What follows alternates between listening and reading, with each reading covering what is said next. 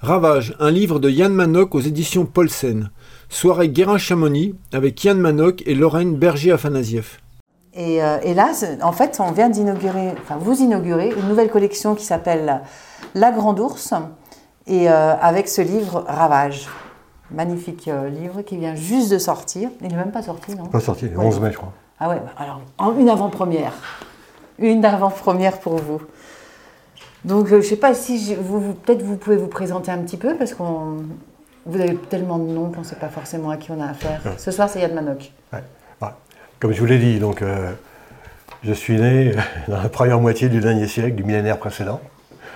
Euh, j'ai donc 74 ans. Euh, j'ai commencé.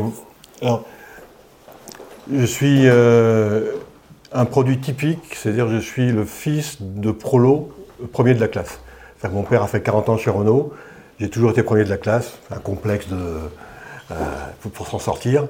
J'ai fait de belles études, de très très belles études. J'ai plusieurs DESS, droit, sciences politiques, droit des communautés européennes, euh, Institut français de presse, dont je ne me suis jamais jamais euh, servi, euh, parce que dès la fin de mes études, je suis parti en, voyage qui, devait tourner cinq semaines. En fait, j'avais promis à mon plus jeune frère, qui, qui a six ans de moins que moi, et qui doutait un peu de sa capacité à avoir le bac, que s'il l'avait, je, lui offrirais un voyage quelque part. Euh, il a eu son bac et donc il voulait aller en, Écosse, donc on est allé en Écosse. Ça devait durer cinq semaines. Et en Écosse, on a appris, d'où l'Islande, on a appris qu'il y avait un volcan sur l'île de, euh, euh qui était en, éruption depuis juillet, euh, depuis janvier 73. Et donc on a fait des pieds et des mains pour y aller. On a réussi à créer un groupe de volontaires qui après a été admis à travailler sur le volcan. Donc on a, travaillé directement sur le volcan, sur le champ de lave pendant longtemps. Et après, de fil en aiguille, euh, ce petit voyage de, deux semaines a duré 27 euh, mois. Donc c'était une sorte de... 27 mois, ça fait... Deux, ans et demi presque. C'était une sorte de voyage initiatique. Quoi.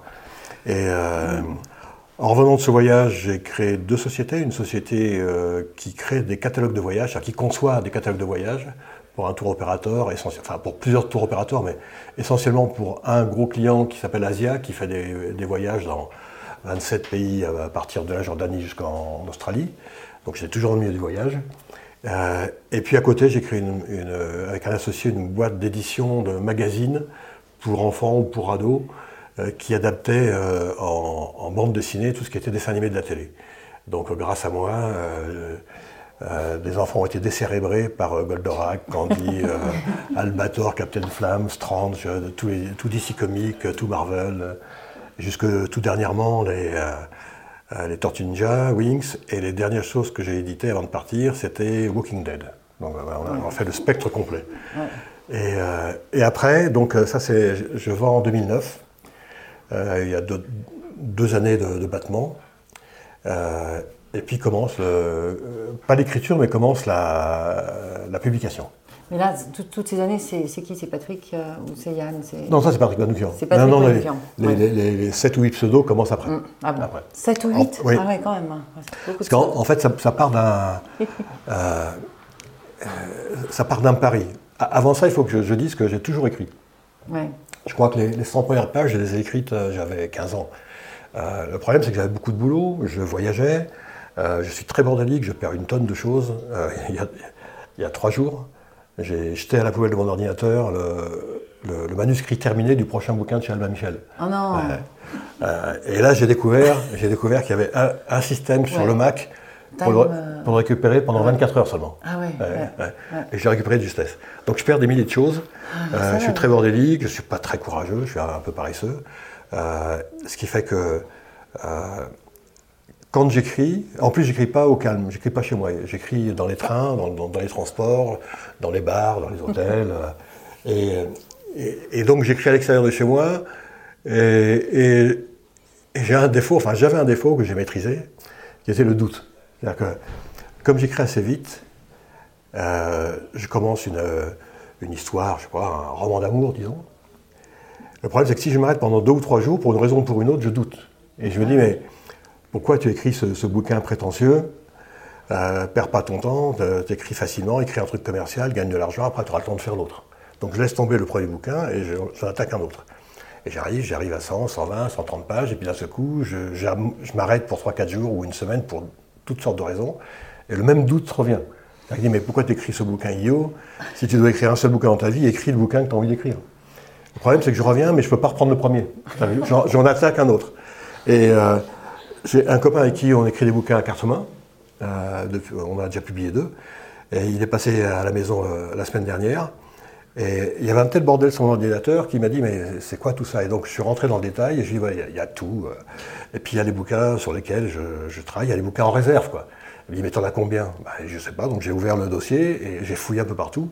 Et il est reparti avec une clé USB où il y a 20 bouquins qui sont entre 50 et 100 pages, enfin des débuts de bouquins qui sont entre 50 et 100 pages. Et euh, j'étais moi-même étonné par le nombre. Et j'étais surtout étonné parce que dedans, je ne voyais pas des bouquins que j'avais en tête. Donc après qu'il soit parti, j'ai continué à fouiller dans l'ordinateur. J'en ai retrouvé 12 autres. Donc il y, a, il y, a, au moins 32 bouquins quelque part en, en, réserve. Et, euh, et le pire, c'est que depuis ce moment-là, il y a une idée qui me taraude, c'est que un des bouquins que je préfère et que j'aimerais bien terminer, il n'est pas dedans. Le problème, c'est qu'il n'est plus non plus dans l'ordinateur, c'est que je ne sais plus où il est. et euh, alors, tout ça pour vous expliquer comment je, viens euh, au, au, 8 pseudo, parce que euh, donc je fais ça tous les jours, chaque jour, je reviens à la maison avec 4-5 pages de quelque chose. Du bouquin numéro 1 le mardi, du bouquin numéro 2 le mercredi, et puis quand, notre plus jeune fille a, l'âge de lire ce que j'écris, euh, à 14-15 ans, euh, elle a aussi euh, un don littéraire, elle a un don artistique, donc on a une sorte de complicité. Hein. la plus jeune fille, le père, ça, passe bien. Et donc je le rapporte et je, lui fais lire. Elle le lit, et, elle lit avec intérêt ce que j'écris.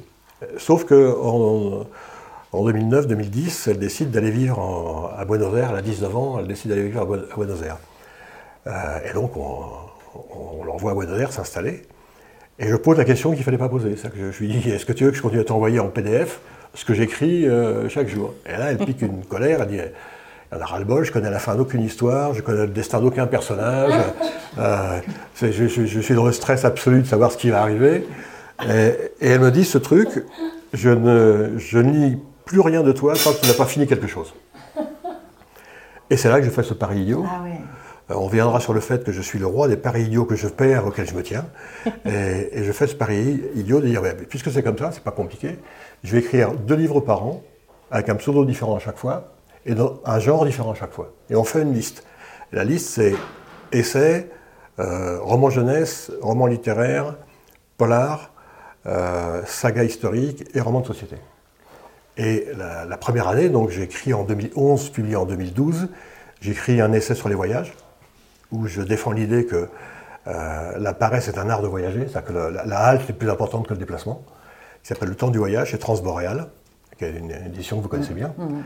Euh, et la même année, j'ai écrit un gros bouquin, une espèce de gros roman euh, picaresque pour la jeunesse, qui s'appelle Les Bertignac, qui est primé meilleur roman jeunesse 2012. et donc, j'ai, alors le premier, c'est sous le nom de Patrick Manoukian, j'ai commencé par mon nom. Le deuxième, c'est sous le nom de Paul Égard. Le troisième, donc l'année suivante, j'attaque les deux autres bouquins. J'attaque le roman littéraire que je termine, qui s'appelle Un roman brésilien, qui est signé Jacques Arrêt. Et je dois attaquer le polar. Et, c'est là que euh, les choses se compliquent. Euh, parce que le polar, c'est un genre très particulier. Et euh, le polar, moi, je n'ai aucune culture polar. C'est-à-dire que j'ai pratiquement lu aucun polar. Je suis resté vraiment dans les romans un peu d'espionnage de, des années 70-80. Ludlum, Forsyth, Le Carré. J'ai jamais lu Manchette, j'ai jamais lu personne. Et donc le premier défi, c'est d'écrire un polar. Euh, le deuxième défi, c'est de trouver un pseudo. parce que j'avais décidé que tous mes pseudos auraient un sens en brésilien. Parce que de, mes, 27 mois de voyage, 3 se sont, 13 se sont passés dans le Mato Grosso brésilien, dans le Pantanal, qui est un des plus grands marécages du monde. Et j'y suis resté 13 mois, et je suis resté, je suis revenu raid amoureux, quoi, raid dingue du Brésil. J'aime deux choses dans la vie, enfin dans les voyages. Les pays, euh, euh, tout ce qui est minéral, granitique, euh, on parle de Patagonie, Islande, Alaska, Mongolie, et le Brésil, qui est tout le contraire de ça. Mais... Et donc, polégar, ça veut dire, phonétiquement, ça veut dire faire du stop en brésilien. Jacaré, phonétiquement, c'est le, le, caïman, qui était mon animal fétiche quand j'étais là-bas. Et il me restait des noms comme Jacaranda, qui est un bois précieux du Brésil, Mais euh, ça ne me gênait pas au début. Sauf que, comme j'avais aucun euh, aucune approche du polar, j'ai appliqué quelque chose que j'applique dans mon métier de, communicant, de, publicitaire, euh, que j'ai appris d'ailleurs d'un de mes clients qui m'avait enseigné ça. Il m'avait enseigné euh, qu'un choix, pour être intéressant, doit être pertinent et inattendu. C'est-à-dire que si le choix n'est que pertinent, il est banal. S'il est que inattendu, il est hors sujet. Mais quand, il est les deux à la fois, c'est toujours un choix qui est fort. Euh, il, m'avait donné comme exemple, que j'utilise toujours, si on doit utiliser, euh, illustrer l'Inde, on peut prendre une photo du Taj Mahal. Mhm. C'est pertinent, mais c'est banal. Mhm. On peut utiliser une photo d'un gamin ou d'une gamine en t-shirt avec quelque chose écrit en hindi dessus, sur un skate, avec des, trucs sur les oreilles. Euh, c'est inattendu, mais c'est un peu hors sujet. Si on a la même photo avec ce gamin ou cette gamine devant le Taj Mahal, on commence à avoir quelque chose d'intéressant. Et donc je me dis, comment je peux faire du polar, moi qui ne sais pas en faire euh, Et je me dis, je vais respecter ça, je vais faire quelque chose de pertinent, inattendu. Mm. Donc pertinent, je ne suis pas allé chercher bien loin, dans, ces fameux 30 bouquins qui sont entamés, euh, il y avait des, tentatives de polar. Je suis allé chercher un personnage qui s'appelle euh, Donnelly, que j'ai utilisé par la suite d'ailleurs, dans d'autres romans, qui était un flic new-yorkais d'origine italienne, un peu mastoc, un peu à la dure, qui va au baston facile, qui est un peu limite, qui, franchit la ligne à chaque fois qu'il en a envie. Donc, un, vie bouleversée, cabossée, euh, pas apprécié de, sa hiérarchie, euh, un peu délaissé par sa femme, même très délaissé par sa femme, situation ambiguë avec les enfants. Voilà, je vais le chercher, je le prends et je, vais me servir de lui. et quand je le prends, je me rends compte qu'il correspond à cette définition de minéral, granitique. et, je me dis, bon, D'accord, je vais en faire un flic granitique. Et donc, il me, laisse le côté inattendu. Et pour le côté inattendu, je dis, mais je vais créer une histoire qui ne va pas se passer à New York, à Paris, à Londres, etc. Je, je, la situer ailleurs où le lecteur ne va pas m'attendre. C'est déjà prétentieux de, penser que le lecteur m'attendait quelque part. Bah Mais bon, en tous les cas, j'ai. Et donc j'ai regardé et il y avait les quatre possibilités que j'ai données tout à l'heure, c'est-à-dire il y avait euh, la Patagonie, et à ce moment-là, j'avais croisé un auteur euh, que j'aime beaucoup, qui s'appelle Caril Ferret, mm. et qui travaillait sur, la, Patagonie, qui écrivait un bouquin euh, euh, qui s'appelle Mapuche. Et je l'ai croisé en Argentine quand, je suis, quand on est allé installer Zoé en Argentine. Il se trouve que j'ai croisé ce Français, cet auteur, qui est vraiment un, copain, un vrai bon copain. Et donc j'ai laissé la Patagonie à Caril. Alaska, il y avait beaucoup d'auteurs alaskans bien costaud auquel je me suis dit, je ne vais pas aller me frotter tout de suite à ce genre-là. Euh, Islande, la place était prise. Hein. Euh, et, donc il restait la Mongolie. Et je me suis dit, ça, c'est vraiment inattendu. Quoi. Un flic, c'est-à-dire que ce pas l'histoire d'un flic occidental qui va en Mongolie. C'est l'histoire d'un flic mongol, c'est-à-dire tout le monde est mongol. Le, flic, les morts, les méchants, les vivants, euh, c'est vraiment tout en Mongolie. Et je me dis, j'ai mon truc, j'ai pertinent, inattendu, je l'ai. Et c'est là que s'est posé le problème du, euh, pseudo. je ne pouvais pas utiliser Jacaranda pour un bouquin sur, euh, la Mongolie. Et donc, euh, assez vite est arrivée l'idée que ça pouvait être Manouk. Parce que quand on s'appelle Manoukian, quand, votre père bosse à l'usine, tous les copains réduisent le mot, c'est Manoukian, c'est Manouk. J'ai entendu mon père se faire appeler Manouk toute sa vie, même dans la famille. Euh, la, belle famille l'appelait Manouk. Euh, il, quand il, était au foot, j'allais voir au foot, on l'appelait Manouk. Euh, moi aussi, à l'école, on m'appelait Manouk. Et la, boîte que j'ai créée, la boîte qui fait les catalogues, s'appelle Manouk, Manouk Édition. Et donc j'avais Manouk et j'étais très content. Et là, je vous, jure que c'est vrai, j'ai passé trois ou quatre mois à chercher le prénom qui voulait avec. Donc j'ai cherché John Manouk, Albert Manouk, Robert Manouk. Et un jour, ça m'a sauté aux yeux. C'est qu'en prenant le yan de la fin de Manoukian en le mettant devant, ça faisait Yann Manouk. Et donc j'ai pris le lion de la fin, je l'ai mis devant. Et, là, ah voilà, et là, je me suis fait engueuler régulièrement parce que chaque fois que j'allais en conférence, les gens disaient Mais, mais, vous n'êtes pas mongol? Euh, avec, un nom, avec un nom comme ça, vous n'êtes pas mongol, vous n'êtes pas inuit, bah vous n'êtes pas. Et il y a des gens qui, le prenaient vraiment mal. Hein. Donc là, nous, ce soir, c'est Yann Manot qu'on accueille. Et donc voilà, donc voilà pour, le, voilà pour qui je suis et, et comment j'ai commencé à écrire. Et alors, Ravage. Donc, Ravage, euh, on va comprendre. Enfin, non, il faut, faut lire le livre pour comprendre pourquoi le titre, mais, euh, mais enfin, c'est quand même l'histoire d'un ravage. Il y a plusieurs ravages dedans. Hein. Oui, le, ça ne devait pas s'appeler Ravage au départ. Ça devait s'appeler La Traque. Ah la Trappe, La Trappe. Et, euh, et en fait, si on parle euh, plus tard, si ça, ça vous intéresse, la façon dont j'écris, euh, moi, je, je, me documente au fur et à mesure de l'écriture. J'aime pas me documenter avant. Euh, parce que j'ai horreur dans un polar, par exemple, d'arriver à une page où le type sort un flingue et on a deux pages sur le flingue. C'est-à-dire, mm. on sait la marque, le fabricant, l'usine, euh, le, métal de l'alliage, on sait euh, la, température de la, sortie du canon, sa vitesse de perforation. J'ai horreur de ça et ça devient de plus en plus courant. moi, dans un polar, quand on sort un flingue, on tire ou on tire pas. si on tire, on touche ou on touche pas. Si on mm. touche pas, peut-être que si la balle passe à travers une cloison, peut-être qu'on peut parler de la puissance de perforation de, la munition en question, peut-être, mais sans raconter tout le reste. Quoi. Et donc, pour éviter de tomber dans ce piège, je me documente le moins possible avant, c'est-à-dire que je me base le plus souvent sur mes souvenirs, ou sur mes lectures euh, antérieures, ou sur des discussions, ou sur des rencontres, ou sur des conférences auxquelles j'ai assisté, mais je ne euh, vais pas euh, taper mes notes, faire une fiche par personnage, etc., comme, comme font tous les grands auteurs, d'ailleurs, qui vendent beaucoup plus que moi, parce que c'est une bonne recette, le font. Bernard Minier le fait, Francky le fait, euh, Olivier Norek le fait. Euh, ils, ont, ils ont, avant de partir, la, fiche de leur personnage, ils ont tout. C'est une fiche anthropométrique. Euh, la taille, la couleur des yeux, la couleur des cheveux, les défauts s'ils en ont, les signes particuliers, cicatrices, etc. Ce qu'ils aiment, leur musique, leur, nourriture, un petit résumé éventuel de leur, de leur vie amoureuse, de leur passé, ils ont ça à côté, ils restent dedans. Quoi. Moi, je ne fais pas ça par, par principe et aussi par pratique, parce que je, suis tellement bandit, encore une fois, que je perds tous ces trucs-là. J'ai essayé une fois, de, mais je, perds tout, donc ça ne sert à rien. et, donc je me documente au fur et à mesure, et l'idée de ravage, ça vient comme ça. J'avais aucune idée de ce, que, de ce que voulait dire ravage. Mm. Aucune. Et puis, euh, il y a un épisode où un, on va raconter quand même un peu de quoi ça parle, non? Oui, oui, mais je, peux juste cet, exemple-là. Donc, il y, a un moment, je, mets en scène un troupeau de, de rennes euh, qui traversent des grandes étendues et qui brouillent une piste. Parce qu'ils piétinent euh, sur une largeur, quelquefois d'un kilomètre, et sur des dizaines de kilomètres de long, ils piétinent toute la neige.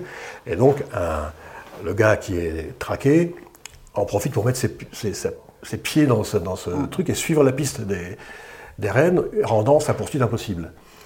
Et, euh, je, me demande quelle est la largeur de, que peuvent avoir ces, traces, est-ce qu'il y a quelque chose, etc. Et donc je tape euh, euh, traces, troupeaux, rennes, etc. Et je tombe sur un article canadien qui dit que ça s'appelle un ravage. Et d'un seul coup, je me dis, mais c'est trop beau. C'est trop beau, c'est trop beau comme titre. Ben, parce que ça. Mm. ravage, on peut, c'est un des vrais sens, et on peut ramener ça à, l'histoire, c'est que cette mhm. histoire, c'est l'histoire d'un ravage entre les relations humaines, entre les, mhm. la, bêtise policière, enfin tout ce qu'on veut. Quoi. Mhm. Donc, euh, donc, voilà comment c'est. C'est une petite parenthèse sur la façon de travailler. Mais moi, je vais lire juste peut-être le début pour, euh, pour entendre votre musique.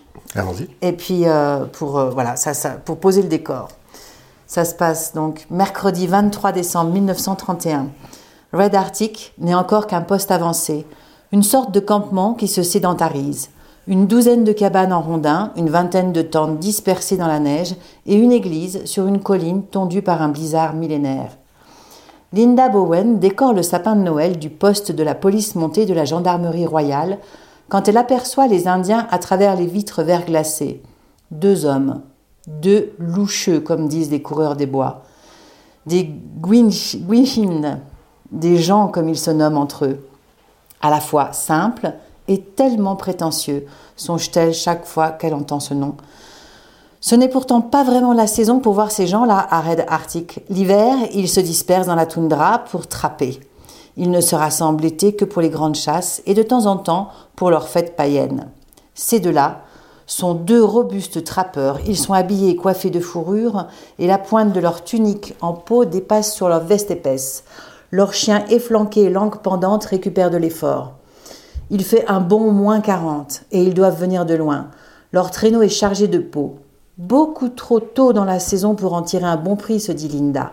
Elle accroche au sapin quelques boules de verre et une guirlande de papier argenté, tout en gardant un œil sur les deux loucheux. Linda a la prétention, même si c'est un péché d'orgueil, de se croire bonne chrétienne. Elle s'efforce d'aimer les uns et les autres presque autant que le veut le Christ, mais elle a du mal avec les loucheux. Il y a deux générations encore, c'était la nation sauvage des Atapascan, la terreur des Inuits, qu'ils éventraient et laissaient se dessécher sur les berges des rivières en avertissement aux autres Esquimaux. Avec des clans redoutés, les hommes, les cris des bois, les peaux pointues ou encore les couteaux jaunes, les flancs de chiens, les mangeurs de caribous et autres peaux de lièvre, et les fameux loucheux que les colons surnomment les querelleurs. Aujourd'hui, tous convertis à l'amour de Jésus-Christ notre Seigneur, au nom du Père, du Fils et du Saint-Esprit. Amen. Linda Bowen se signe sans comprendre comment elle peut appartenir à la même chrétienté que ses descendants de sauvages. C'est bien écrit, je trouve. Bah ouais, c'est pas mal, hein belle musique. Qu'est-ce qui vit Donc ces deux loucheux qui débarquent, tout commence à cause d'eux en fait. Hein. C'est vraiment les querelleurs. Oui, en fait, c'est, alors il faut, il faut. Euh, alors querelleur, encore une fois, c'est c'est là où ma façon d'écrire me plaît beaucoup. Ah, bah, non, non, non, non, non, pas l'écriture, pas l'écriture, la, la, technique. le fait de ne pas euh, me documenter avant, euh, ça me donne des, impulsions fantastiques. J'ai besoin de savoir quel genre d'Indiens peuvent arriver à Red Arctic à cette période. Donc je vais voir Indien, territoire du Nord, Canada, etc. Et j'ai une liste de noms dont je me sers en partie, etc. Et, et je tombe sur les loucheux. Donc là, je me dis loucheux en français, c'est quand même intéressant d'avoir une tribu qui s'appelle les loucheux. et quand je sais que leur, vrai surnom c'est querelleur, quand je sais euh, comment l'histoire commence, je me dis c'est magnifique. Et c'est là le vrai plaisir d'écrire sans documentation. Parce qu'on tombe toujours sur des pépites, toujours sans exception. Euh, sans dévoiler, sans, oui, dévoiler la suite, dedans, c'est la, la, plus grande traque humaine au Canada. Euh, elle commence en, une semaine avant Noël euh, en 1931, elle se termine le 17 février 1932. en gros, une trentaine d'hommes, 100 chiens, 15 traîneaux, un avion de reconnaissance vont traquer un homme pendant six semaines par moins 40 un homme qui lui n'a rien, qui, est en raquette, qui n'a même pas de traîneau, euh, et qui va euh, euh, les mener par le bout du nez dans des, conditions terribles pendant, pendant six semaines. Et donc je connais cette histoire-là. Et je, remarque dès le début dans, l'histoire, c'est un, fait divers que j'ai croisé quand je suis allé au Canada la première fois au Québec en 1966. Et curieusement, il y a deux ans, euh, moi, j'habite à côté de la rue Mouffetard. Donc, dans la rue Mouffetard, j'ai un copain qui, joue euh, de la musique dans, la rue tous les jours. On est copains, on, discute. Euh, et je suis en train de parler avec lui de, musique, etc. Et quelqu'un s'approche. Et lui chantait une, chanson canadienne. Et le gars dit ah, c'est québécois ce que tu chantes, etc. On, parle un peu. Et le gars dit Ah, il y a, un truc qui serait bien, c'est de faire une, chanson sur cette traque et il raconte la traque. Et là, je me dis, mais je connais cette, traque. je, connais cette histoire. Quoi. Euh, je connais cette histoire, et donc, comme je connais cette histoire, je m'y replonge. Et quand je m'y replonge, je me dis, c'est, magnifique pour un deuxième bouquin chez Paulsen. Et donc, je, propose euh, chez Paulsen. Mais pour revenir sur la technique d'écriture, euh, enfin, en tout cas sur la chance qu'on a dans ce genre de choses, c'est qu'il parle d'un aviateur. c'est la première fois que la police utilise un avion pour traquer quelqu'un. Et donc, il y a un aviateur. Et ce type, il est extraordinaire. À lui tout seul, il ferait bien un autre bouquin. Mm. Euh, ce type qui est, ce type qui, est donc sur un vol sur un espèce de petit coucou, euh, c'est l'homme euh, qui a participé à, la mort du Baron Rouge, le célèbre aviateur allemand qui a descendu je ne sais pas combien de dizaines d'avions pendant, pendant 14-18. En fait, pendant longtemps, on a cru que c'était lui qui l'avait abattu.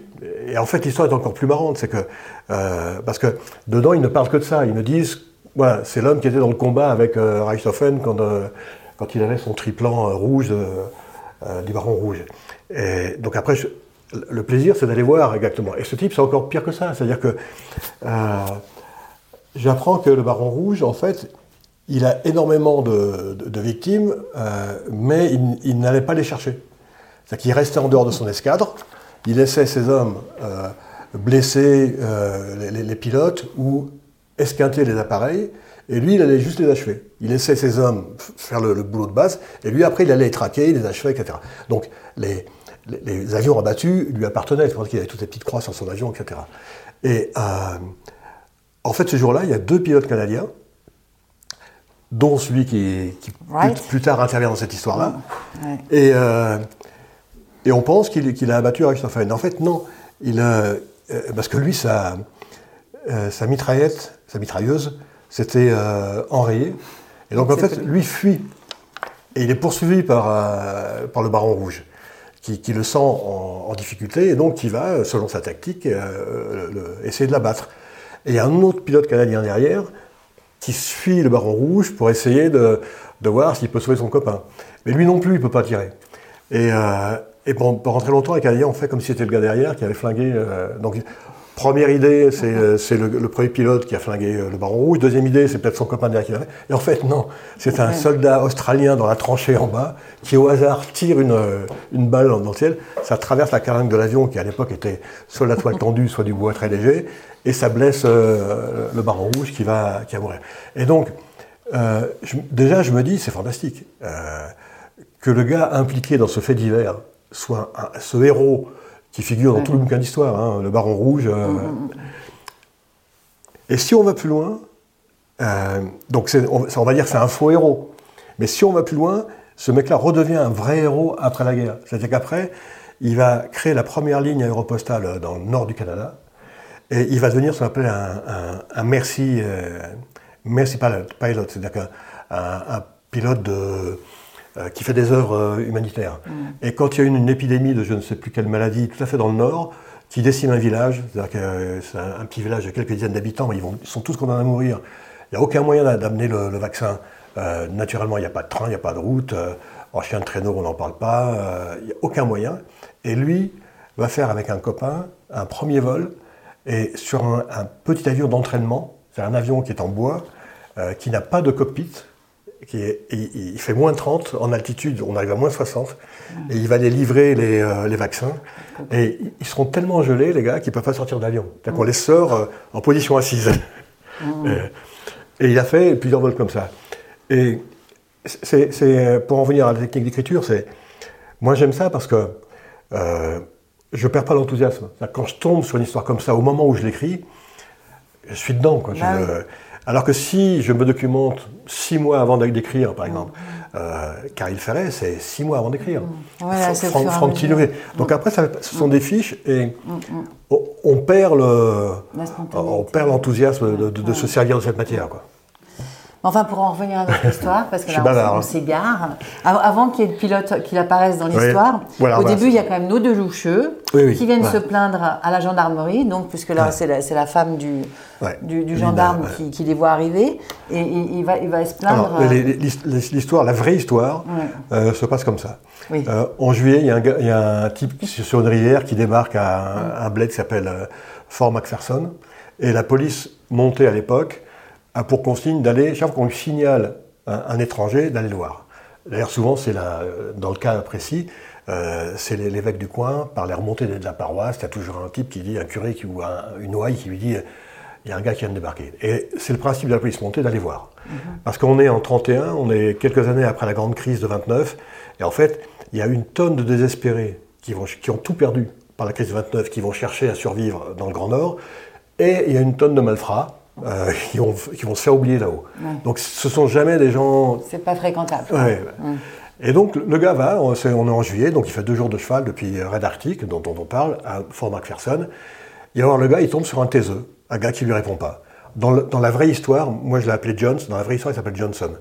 Et euh, on ne sait même pas si c'est son, vrai nom. Le type lui dit, le, flic lui dit c'est toi, euh, Albert Johnson? Et le gars dit si on le dit, si tu veux. Et c'est tout. Donc on l'a appelé comme ça, mais on ne sait même pas si c'est son vrai nom. Et donc il va voir ce gars qui est, qui taiseux, il n'arrive pas à avoir de, renseignements, il lui dit juste quelque chose qui va prendre de l'importance dans l'histoire. Écoute mon gars, euh, fais pas d'emmerde. Tu crées pas d'emmerde, t'en auras pas. Hein.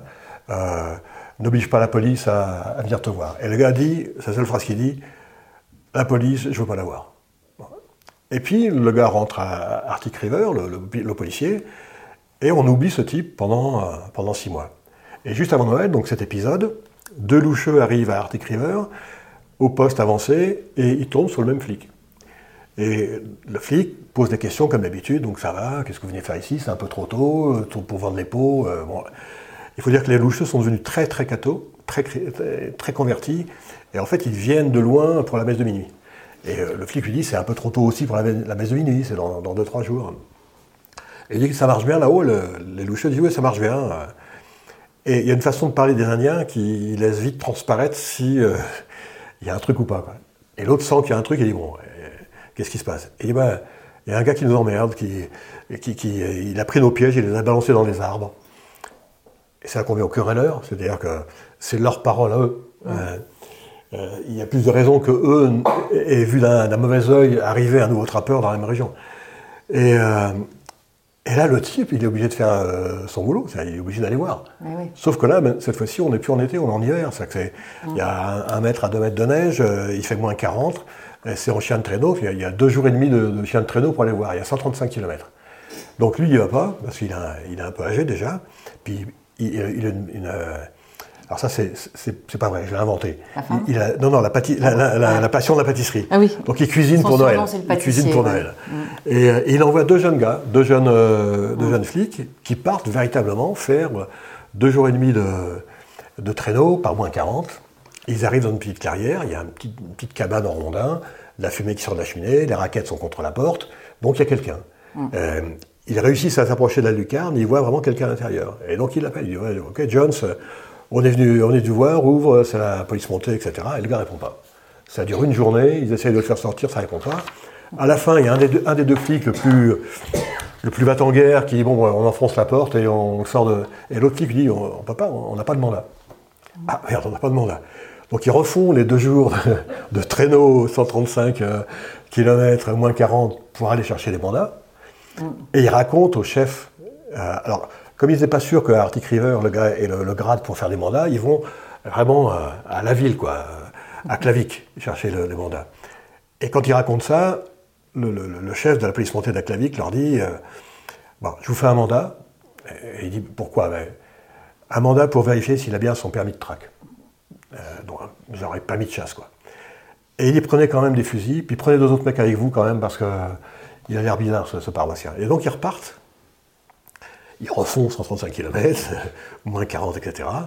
Euh, et quand ils arrivent, rien n'a bougé. Et donc ils frappent à la porte, ils lui disent euh, c'est plus la même chose, maintenant on a, un mandat, on peut, on peut rentrer, on peut forcer la porte, etc. Et le même euh, flic va en guerre, lui dira qu'il s'est fait tirer dessus. En fait, une des enquêtes démontrera qu'il a tiré dans la porte pour euh, casser le loquet, qui sont des loquets en bois, euh, pour pouvoir rentrer. Et l'autre à l'intérieur a répondu à un coup de feu, il tire à travers la porte et il blesse le, flic. Et, la scène, le bouquin commence par la scène où on, ramène ce blessé. magnifique. Et là, c'est l'engrenage idiot, c'est-à-dire que ce type qui n'avait rien demandé à personne et qui qu'on est juste venu emmerder pour un, permis de chasse, il devient quelqu'un qui a tiré sur un flic. Mm. Euh, même s'il il n'y est pour rien, même si on l'a provoqué, etc. Et là, les choses s'enchaînent derrière. Donc, euh, euh, on envoie euh, le deuxième équipage, le troisième équipage part, repart toujours le même truc, mais là, ils partent en guerre avec une vingtaine d'hommes, armés, des chiens, des provisions pour 3-4 jours. Il faut savoir qu'à l'époque, un chien, c'est 2 kg de viande par jour. Donc, quand, on a 80 chiens, c'est 160 kg de viande, plus une vingtaine d'hommes, 20 kg par jour.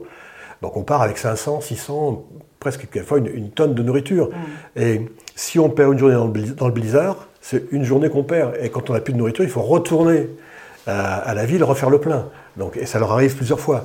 Et, et ensuite, et ensuite, c'est la traque. Il y a, au passage, il y a un gars. Je vais lire un petit passage là. de...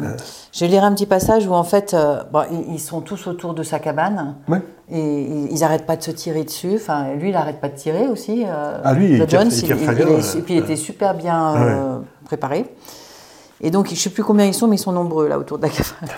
Il faut en finir maintenant. On est fatigué, on est frigorifié et on va bientôt être à court de munitions. On doit le faire sortir de son repère coûte que coûte. Et vous avez un plan? La dynamite de Brooks et la nuit. Voilà les deux atouts qu'il nous reste. On attache des bâtons deux par deux pour qu'ils n'aient plus de poids. On tresse les mèches entre elles et on les balance comme des grenades. Les hommes épuisés, vexés par la résistance de Jones, approuvent cette solution radicale. Qu'on fasse exploser sa cabane, c'est tout ce qu'il mérite. Qu'on en finisse avec lui, qu'il saute avec, s'il y tient. Après tout, ce criminel a failli tuer Billy. Dans la nuit, Jones va repérer les flammes, avant même qu'on allume la mèche et nous tirer comme des lapins, murmure McCoy. On les allumera à l'abri de la berge et on détournera son attention par un tir sur le côté avant le début du feu d'artifice. Si on ne déglingue pas sa cabane au premier ou au deuxième coup, il comprendra notre ruse, et le prochain qui lancera la dynamite aura du souci à se faire.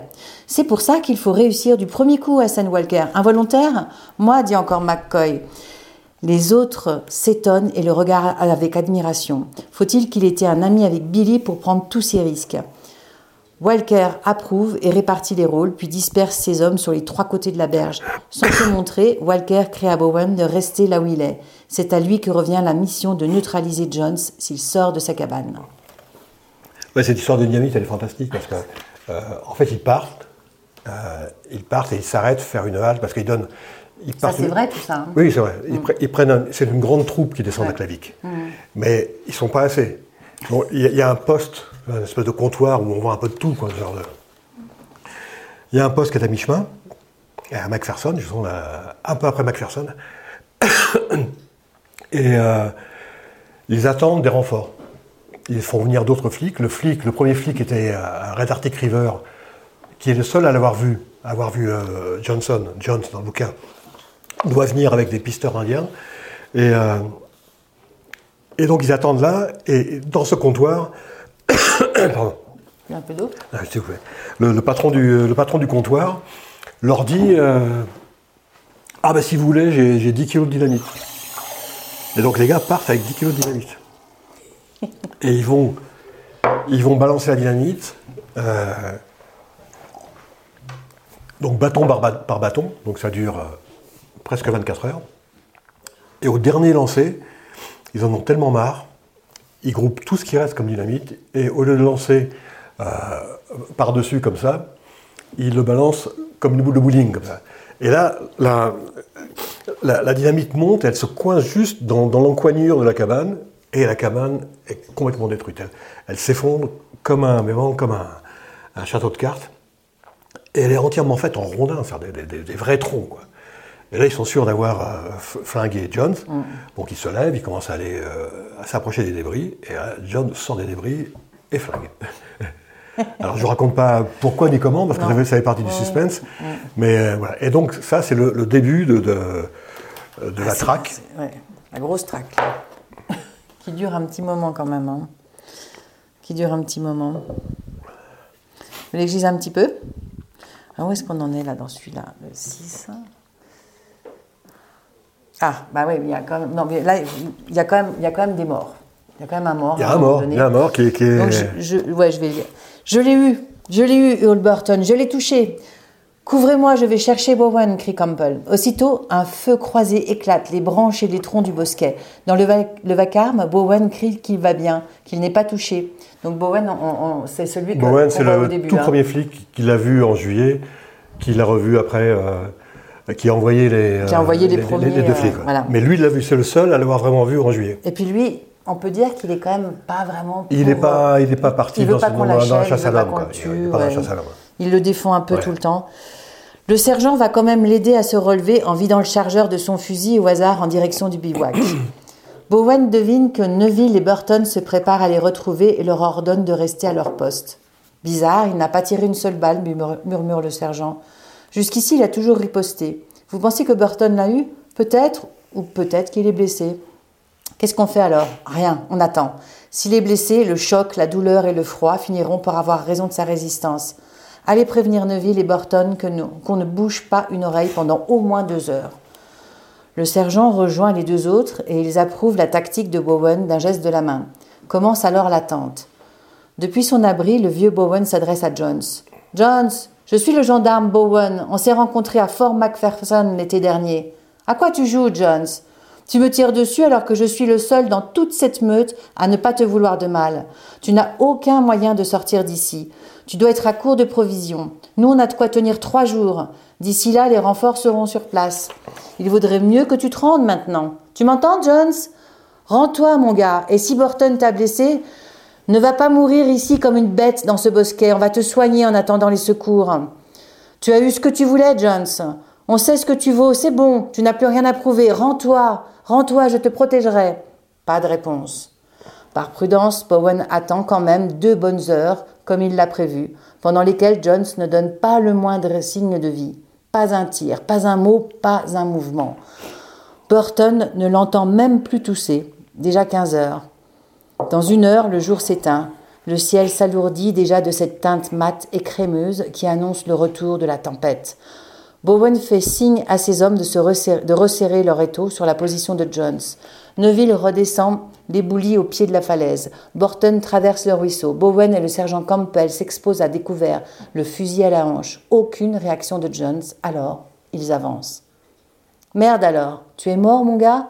Tu crois vraiment que ça valait le coup? Tu crois que mourir. Jones surgit d'entre les arbres et tire. Borton, Neville et le sergent plongent à couvert, mais Bowen reste debout face à Jones et tire deux fois par réflexe. Au jugé, son fusil à la hanche. Jones trois fois, l'arme à l'épaule. Aussitôt, les autres se retournent pour répliquer au tir de Jones, mais le trappeur a disparu et Bowen est face au sol dans la neige. il, y a, deux, trois choses qui servent d'axe d'écriture dans, ce bouquin. Euh, il y a d'abord le, déroulé de la, traque qui est euh, un vrai suspense. Quoi. Parce que ce, que va faire ce type tout seul, on pourrait reprendre l'expression, aucune bête ne l'aurait fait. Euh, il, va faire des choses dans cet épisode-là, la, façon dont il va échapper. Il a dans le dos une falaise de 20 ou 30 mètres entièrement verglacée.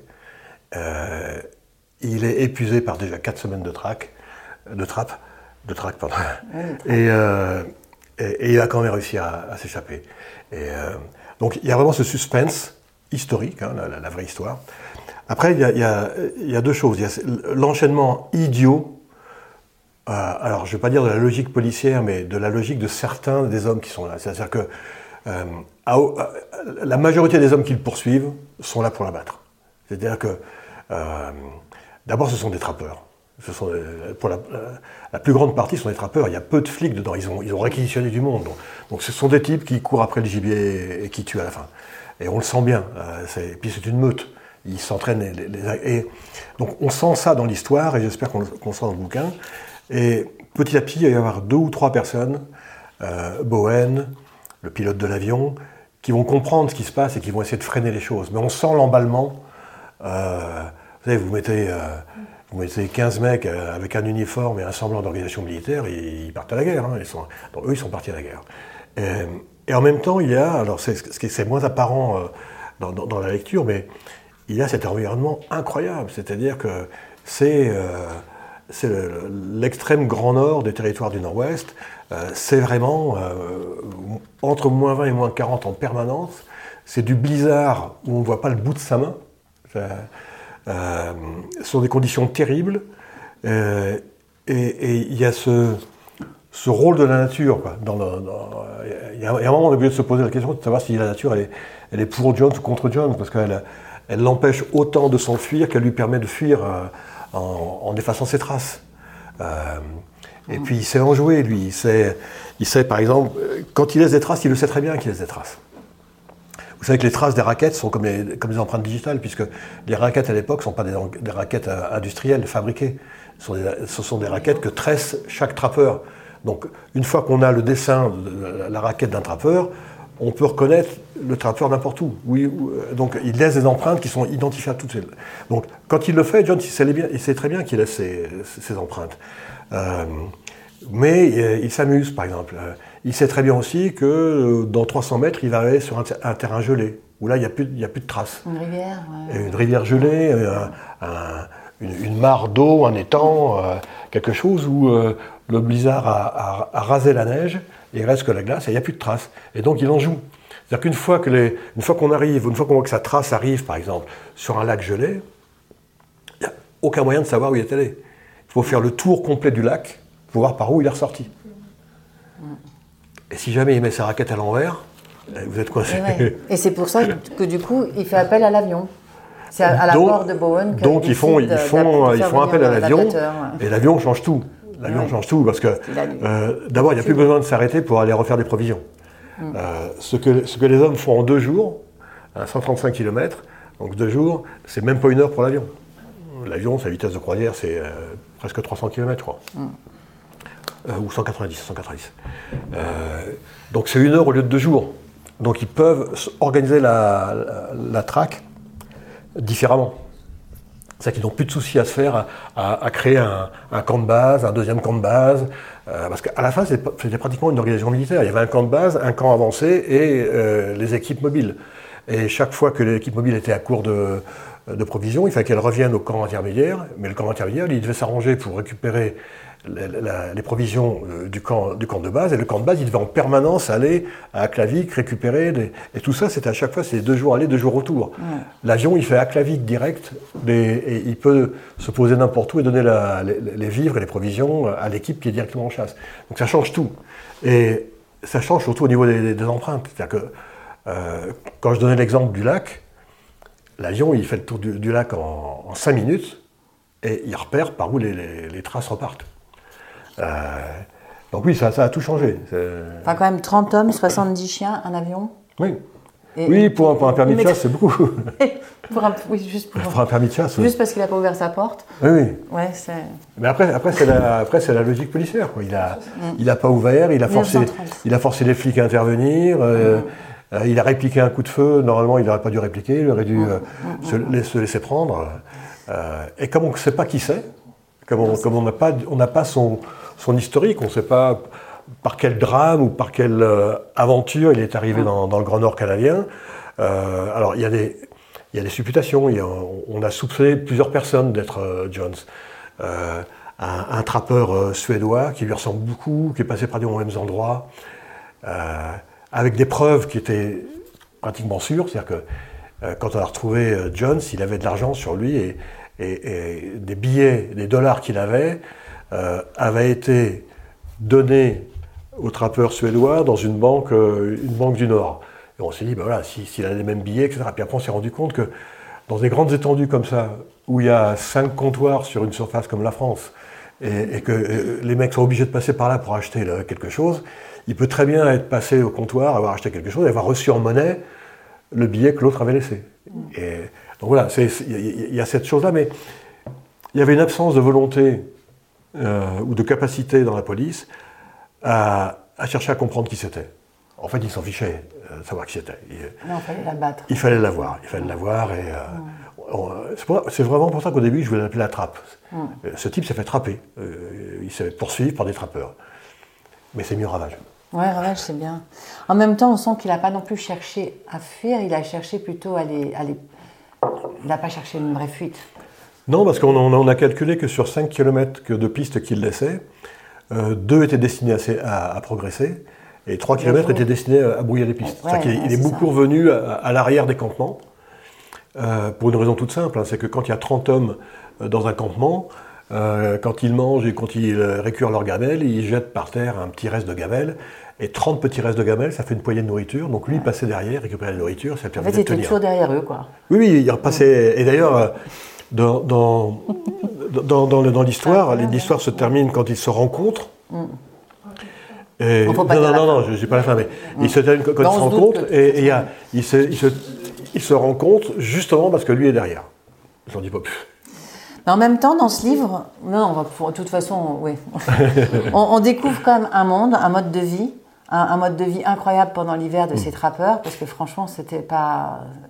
Mais en même temps, ils sont contents de se retrouver là aussi pour cette chasse. Ils font un bal un soir, euh, un bal entre hommes, enfin bon, ils boivent. ça, euh, ça, par exemple, ça revient pareil à ma façon d'écrire, mm. enfin, ma façon de me documenter. Euh, je juge que dans l'histoire, ça c'est pas dans le, ah dans, le fait divers. Je juge que dans l'histoire, il faut un moyen de, détente mm. dans lequel des échanges vont pouvoir se faire entre différents personnages. Mm. Parce que ça, les mecs ne peuvent pas échanger sur, dans le fond des choses euh, par moins 40 sur un traîneau euh, tiré par, par sept chiens. Donc mm. il faut que je trouve une astuce pour que... Et je, je me dis, il, devait bien avoir une vie, ces, types-là, quand ils partaient, parce que là, ils partaient pour une opération ponctuelle, mais quand ils partaient trapper, ils partaient 4 ou 5 mois tout seuls. Et à ce moment-là, j'écrivais un, roman à quatre mains avec un, copain qui se passe aussi au, Canada, au Québec, dans l'Outaouais. Euh, et lui me parlait des bûcherons. Et en parlant, il m'a dit euh, les bûcherons, euh, ils partaient six mois dans, six mois dans, la forêt, tout seuls, vraiment tout seuls, à passer leur temps à abattre des arbres, les, les écarrer, à les mettre dans la rivière, etc. Et, donc de temps en temps, ils faisaient des bonnes fiestas. Et ça s'appelait des balles de bûcherons. Et donc je vais voir balles de bûcherons. Et, et, je me dis, mais les trappeurs peuvent faire la même chose. Et donc j'imagine que les trappeurs font un bal de bûcherons.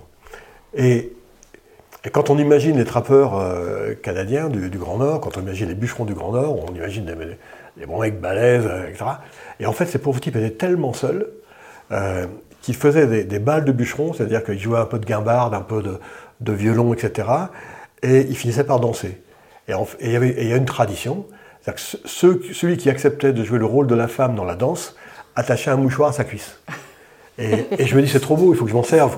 Donc, euh, et, donc voilà, donc, je mets dedans. Et en fait, ça n'a pour seul intérêt que de mettre une, parenthèse euh, et de les mettre dans un état donc d'ivresse, de euh, un, état de un peu, plus joyeux, quoi, euh, qui va permettre d'avoir un relâchement. Euh, et donc de, dire des choses qu'il n'aurait pas dites dans l'univers tendu de la, poursuite. Quoi. Ça, c'est vraiment, vraiment de la technique d'écriture. je cherche ce qui peut me, me, permettre de rendre crédible le dialogue que je veux, dont j'ai besoin, en fait. Puis on découvre tout un univers, donc aussi une faune. Ils ont élevé la voix et les perdrix des neiges se dispersent à l'abri des saules. Elles courent en se dandinant entre les troncs et disparaissent. Soudain, il semble que le charme est rompu. L'air redevient d'un froid glacial et gris et le paysage figé et hostile. Détrompez-vous, lâche McCoy. Rien n'a changé. Les lagopèdes sont toujours là et nous surveillent. Depuis qu'on parle, un renard arctique nous a repérés et maraude pas très loin sur notre droite. Derrière, un bourrelet de neige intéressé par les mêmes perdrix que nous. Et un harfang des neiges s'est posé plus loin derrière lui sur une congère. Les perdrix savent qu'elles doivent se protéger des trois prédateurs. Le renard sait que le harfang convoite les mêmes perdrix que nous et lui mais qu'à défaut, il pourrait s'en prendre à lui tout comme nous, et le harfang sait qu'il s'exposerait à nos fusils le temps du vol plané silencieux qui lui permettrait de planter ses serres dans la fourrure du renard ou dans les plumes de la moins rapide des perdrix. Tout est toujours là sous nos yeux.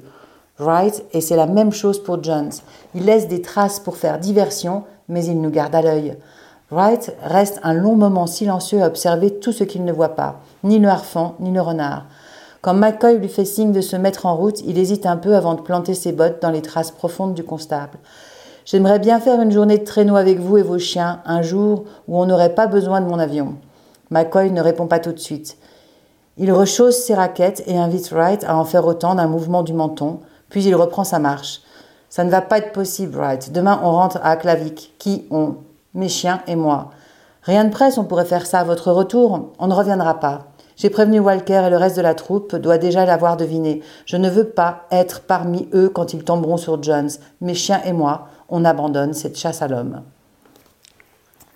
Bon, ça, c'est pour montrer qu'il y a plusieurs personnalités. Là, il y a deux choses. Donc, euh, euh, certains hommes vont comprendre que c'est une, traque qui, va trop loin.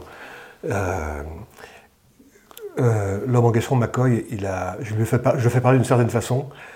il parle toujours de ses chiens c'est celui qui, est, qui, ramène le blessé dans le premier chapitre. Et on sent dès le premier chapitre qu'il a l'amour des chiens. Parce que celui qui a l'amour des chiens, il a l'amour du pays euh, et de la nature, par la force des choses. Et il parle toujours en mettant ses chiens d'abord. Mm. Mes chiens et moi, on va rentrer. Les autres font le contraire. donc il y, a deux ou trois personnages qui vont petit à petit changer d'attitude par rapport à, cette euh, poursuite. Mais il y a surtout ce, paysage que, alors là, là, sur les souvenirs personnels que j'ai d'Alaska, euh, où on est euh, dans le blanc. Quoi. Euh, et moi, j'étais avec des, trappeurs qui, qui m'ont dit exactement ça. Bah, regarde, là, là, il y a deux lapins arctiques et on ne les voit pas. Hein. regarde, là, il y a un renard arctique et on ne le voit pas. Ils sont, ils sont tous blancs sur blanc, on ne les voit pas. Et, et, puis après, il y a cette notion que tout le monde peut être le prédateur de l'autre. C'est-à-dire qu'en en fait, ils ne bougent pas parce que si le renard se jette sur les, les lagopèdes, euh, l'arfond des neiges peut se jeter soit sur le lagopède pour lui piquer sa proie, soit pour le renard pour le prendre lui-même. Donc il y a une sorte de d'observation et en fait et ça ressemble à, la, traque, c'est-à-dire que chacun s'observe, il y a des chacun peut être le prédateur de l'autre, c'est-à-dire Jones peut encore tuer un flic, les flics peuvent tuer Jones, mm. euh, il laisse des traces partout, donc il, il, cherche les traces et en fait les traces les trompent. Euh, J'aime bien faire le parallèle entre la nature et, et, le destin des hommes parce que moi je suis convaincu que le- euh, la nature détermine le comportement des hommes. C'est-à-dire que si vous prenez exactement le même mec, euh, vraiment le même gars, vous le mettez euh, en Alaska en hiver et vous le mettez dans le Mato Grosso brésilien en été, euh, il va virer différent. Même si c'est le même caractère, le, le même passé, la même histoire, Ouais, le- le- l'environnement détermine le comportement des gens. c'est vrai. Euh, euh, alors, ça prend peut-être du temps. Que si vous mettez un Parisien ici à Chamonix, peut-être qu'il ne va pas devenir montagnard tout de suite. non Mais il, il va, il, il va s'il reste 10 ans, il va prendre des, des comportements euh, montagnards ou des raisonnements montagnards. Et si vous le mettez à l'île d'Oléron euh, pendant 10 ans, il va avoir un autre comportement. Je dis ça pour personne, hein, je dis ça juste comme ça. hein. Et puis il y a ce, ce bœuf musqué là qu'on voit Ouais. sur la couverture. Ça, c'est un choix aussi. C'est un beau choix parce que c'est il Ouais. intrigue. Parce qu'on on en parle dans le livre à un moment donné. oui, c'est c'est un personnage du. euh, Et- Alors, c'est un personnage du livre. Il a, euh, c'est- c'est- on en parlait tout à l'heure, à- un peu avant la conférence, enfin la conférence, avant cet entretien. Euh, il y a un passage dans, dans le, dans le métier d'écriture euh, que j'ai découvert donc, avec mon premier bouquin et que, que j'adore. C'est le passage où on travaille avec un éditeur. Le mot éditeur recouvre deux choses. Il y a éditeur qui, possède une maison d'édition. Mais à l'intérieur de la maison d'édition, il y a des éditeurs qui sont des, gens de formation littéraire qui vont travailler directement avec trois ou quatre auteurs. Travailler, ça veut dire que vous, leur envoyez votre premier manuscrit, ils le lisent à fond plusieurs fois, ils font toutes les remarques nécessaires, en plus, après, ils le dispersent, souvent à un deuxième lecteur, un correcteur orthographique, correcteur littéraire, etc. Ils rassemblent toutes les observations, et à un moment, vous vous mettez en face d'une table, euh, l'un l'autre, et euh, elles, ce sont, souvent des femmes, euh, elle a son, son manuscrit grabouillant rouge dans tous les sens, vous avez le vôtre avec ce que vous avez corrigé entre-temps, parce que euh, les auteurs cherchent toujours à améliorer leur, leur truc. que Le manuscrit qu'on rapporte à l'éditeur n'est pas exactement celui qu'on lui a donné. Et on se met de chaque côté de la table et on parle. Et j'adore ça. On parle grammaire, syntaxe, répétition, synonyme. euh, c'est vraiment un, un boulot euh, que j'adore. Et une des remarques euh, que me fait euh, l'éditrice euh, de, de Paulsen, euh, c'est qu'il manque à un moment, euh, avec le personnage qui normalement est, est le chef de la meute, et qui petit à petit, lui, prend conscience aussi que c'est une meute euh, meurtrière, euh, mais qui ne peut pas trop réagir parce qu'il il est officiellement l'officier qui dirige tout ça. Euh, il manque un passage où euh, on donne une justification à la faille dans la rigueur de ce personnage. Et elle me dit en même temps qu'elle a beaucoup aimé les passages où j'ai j'ai parlé de la nature et des animaux, et que peut-être il faudrait un autre animal euh, symbolique de la région. Et, donc cette scène qui donne son titre, qui donne sa photo au, au bouquin, elle vient après l'écriture. C'est que je, me dis, qu'est-ce que je peux rajouter? Et j'imagine cette scène, euh, je ne vous la décris pas parce qu'il faut que c'est un tournant, donc il faudra, que vous la lisiez vous-même. Cette scène dans laquelle apparaît le, bœuf musqué, qui est un animal incroyable et qui sert à quelque chose qui, est une bascule dans le récit. Mais euh, je tenais à préciser que ça vient après l'écriture. C'est que dans le premier manuscrit, il n'y est pas. Mais on va arrêter là parce que c'est déjà tard. Et si vous avez des questions, on vous dira pas la fin évidemment, on va Ah pas tout dévoiler. Mais enfin, j'espère déjà que vous avez eu une petite en- un, un petit avant-goût euh, de l'histoire, même si on est un peu parti un, un peu des fois plus loin. Mais c'est ouais. envie de lire. Ah bah j'espère bien, c'est le but. En fait, c'est- c'est un livre. À la limite, on pourrait, on aurait même presque pu donner le, euh, l'histoire complète puisque c'est un fait divers. Donc, Oui. euh, et ça existe quelque part. Oui, mais, mais surtout, non, on va pas le dire. Enfin, parce- pas mais, surtout, c'est un. C'est pas, c'est pas le plus important. L'important, c'est l'atmosphère euh, que génère le fait divers. Et alors, si, il y a juste une chose. Euh, dans tout ce que j'ai lu sur ce fait divers, il n'y a pas grand-chose. hein.